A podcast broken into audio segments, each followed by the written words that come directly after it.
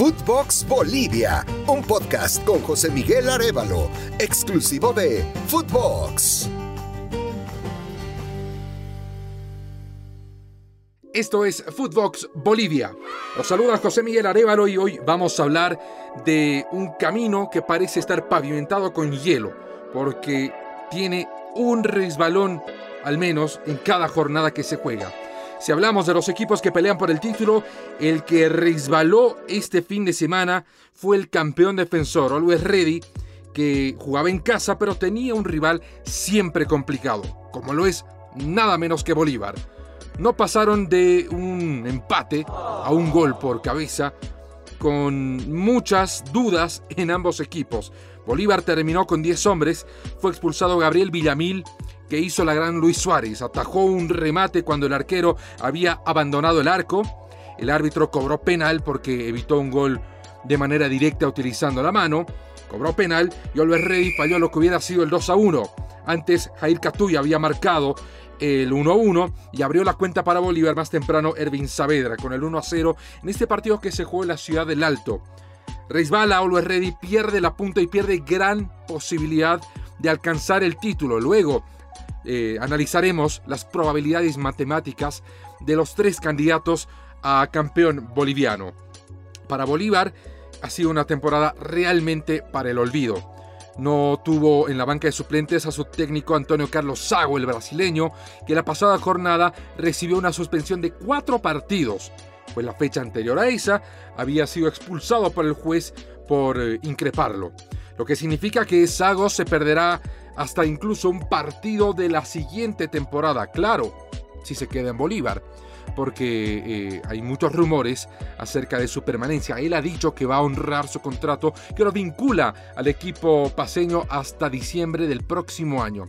Sin embargo, hay fuertes versiones que apuntan a que un equipo de la Serie A de Brasil, de una región que está en el sur, lo habría tentado para volver a dirigir en la primera división de su país.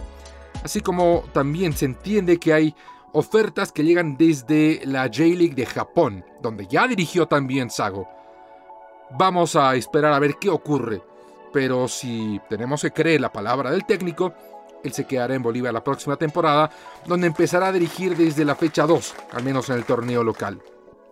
Para Luis Reddy fue un empate muy muy amargo, perdió la oportunidad de mantenerse en la cima a un partido del cierre. Fue un austero 1 a 1. Y si hablamos de austeridad, el abanderado de este estilo de juego es sin duda alguna el técnico de Strongest, Cristian Díaz, que venía de un resbalón al no poderle ganarle a Tomayapo en calidad de visitante en Tarija, en el sur de Bolivia, pero se repuso, como era de esperarse, cuando le tocó jugar en casa el domingo contra San José. Este equipo, descendido, con jugadores juveniles ante la imposibilidad de inscribir a refuerzos, llegó incluso, para esos estándares, con un equipo alterno. Y Strongest trabajó considerablemente para conseguir una victoria de 2 a 0. Rudy Cardoso y Jair Reynoso le dieron la victoria a Strongest que le permite volver al primer lugar de la tabla con mucha tranquilidad, más allá de la victoria del otro equipo que aspira a pelear por el título, que es el sorprendente Independiente Petrolero de la ciudad de Sucre, capital de Bolivia, que tiene al mejor jugador del campeonato, Gustavo Cristaldo, el paraguayo, anotó el primer gol para los locales en su partido frente a Nacional Potosí. 20 minutos más tarde fue expulsado por doble amonestación y aún con 10 hombres logró ampliar el marcador por medio de Martín Prost. Victoria de Independiente que deja la cima de la tabla de la, siguiente manera. Strongest es líder a un partido del final con 63 puntos. Le pisa los talones Independiente con 62. Y Always Ready es tercero con 61. Con el empate Bolívar se mantiene en el cuarto lugar con 53 puntos. Obviamente sin chances de pelear por el título. Sin embargo, no eh, se han garantizado ni Strongest, ni Independiente, ni Always Ready el jugar la fase de grupos, que tiene dos cupos para los bolivianos y otorga 3 millones de dólares como premio. Bolívar, por su lado, que es el cuarto clasificado último para llegar a la Copa Libertadores, tampoco se ha garantizado el derecho de jugar el máximo torneo a nivel de clubes. Y es que en quinto lugar está Royal Party con 51. Royal le ganó 4-3 eh, en un partidazo a Blooming. En el sexto lugar está Oriente Petrolero también con 51. Y ahí le vamos a poner un separador a la tabla. ¿Por qué? Porque la última fecha juegan en La Paz Bolívar y Royal Party.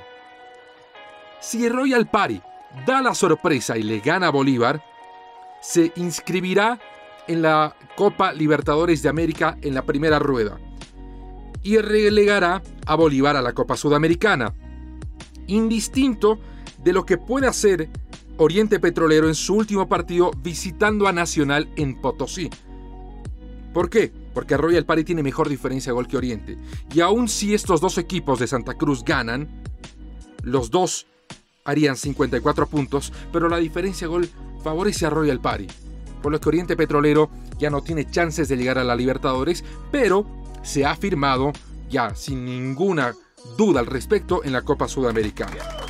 Vamos al séptimo lugar, que es de Guavirá, que le ganó incuestionablemente a Real Potosí por 3 a 1, doblete de Kevin Mina para el equipo azucarero, que tiene 44 puntos, confirmado ya en la Copa Sudamericana.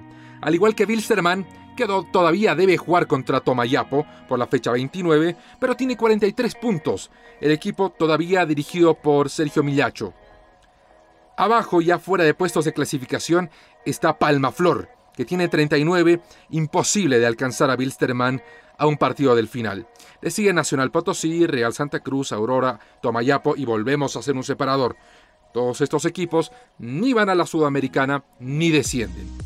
Real Potosí, que cayó sus últimos dos partidos en casa, encajando 8 goles y anotando solo uno, tiene 25 puntos, dos por encima de Blooming.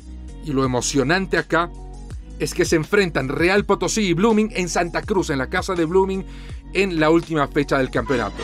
Por lo que ese partido va a decidir prácticamente quién eh, se queda en la primera división y quién habrá, habrá de jugar por la promoción, el descenso indirecto, del que les voy a comentar en un instante. Los partidos de la siguiente fecha. Los tres candidatos por el título son visitantes. Always Ready visita Aurora, Independiente visita Guavirá y Strongest visita Real Santa Cruz. Ninguno de estos locales ya juega absolutamente por nada.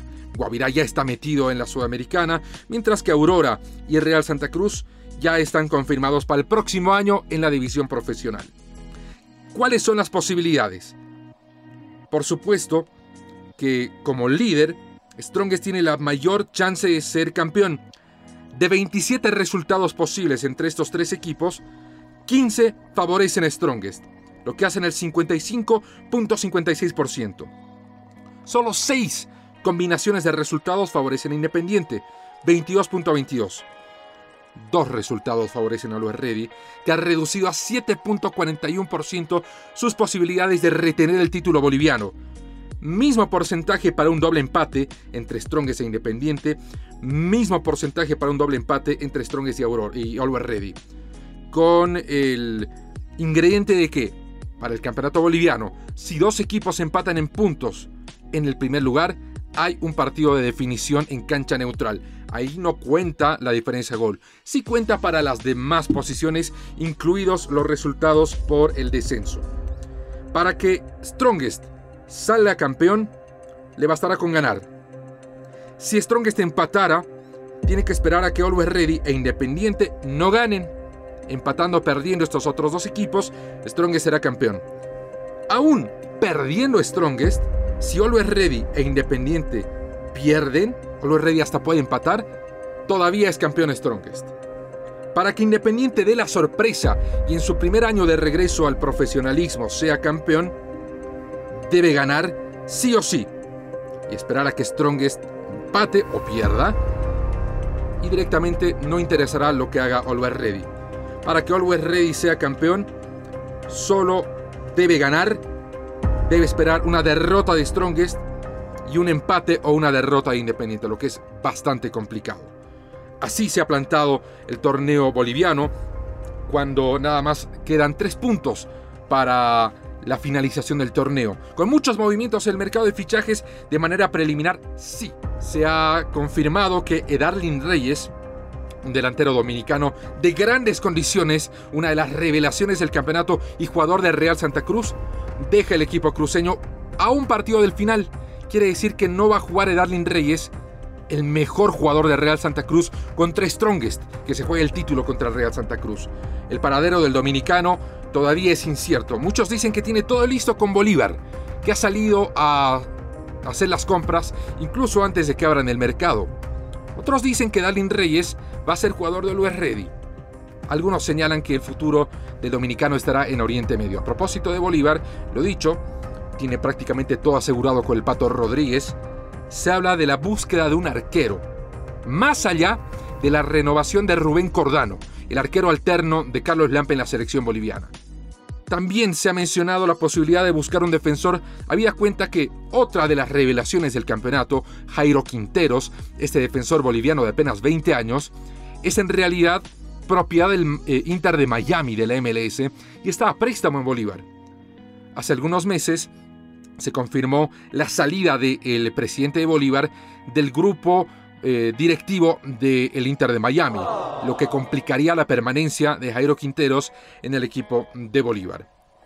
Por otro lado, quien tiene todas las chances de ser campeón Strongest apunta a varios cambios. Primero, aún logrando el título, no se sabe si Cristian Díaz se va a quedar la próxima temporada. Y es que el estilo de juego, conservador y defensivo, no ha convencido a los dirigentes, que a su vez no están seguros de que van a seguir al frente de Strongest porque se debieran avecinar elecciones en el equipo atigrado. También pendientes de renovación están jugadores como Rolando Blackburn, como Raúl Castro, como Diego Guayar o como el propio Daniel Vaca, por lo que se anticipan muchos cambios en el equipo que, insisto, tiene todas las posibilidades de salir campeón. Bueno, eh, mis amigos, es todo el tiempo que tenemos por hoy. Estaremos de regreso el próximo viernes en nuestro cuadragésimo segundo episodio de Footbox Bolivia, cuando nos anticipemos a lo que va a ocurrir el fin de semana, con eh, la definición del campeonato y la definición de la Copa Simón Bolívar. Juegan Universitario de Vinto, de Cochabamba, y Universitario de Sucre, la final de vuelta. La ida la ganó Vinto 2 a 1, y cualquier victoria de la U de Sucre hará que se defina esto por penales. Cualquier otro resultado, empate o victoria de la U de Vinto, consagrará a los cochabaminos campeones y serán los que asciendan en lugar de San José, mientras que la U de Sucre jugará o con Real Potosí o con Blooming. El margen de los resultados no importa en esta Copa Simón Bolívar. Eso es todo lo que tenemos por hoy. Amigos, muchas gracias. Les recuerdo que tenemos nuevos episodios todos los lunes y viernes disponibles en su plataforma de podcast favorita. Conmigo será hasta siempre. Footbox Bolivia con José Miguel Arevalo, podcast exclusivo de Footbox.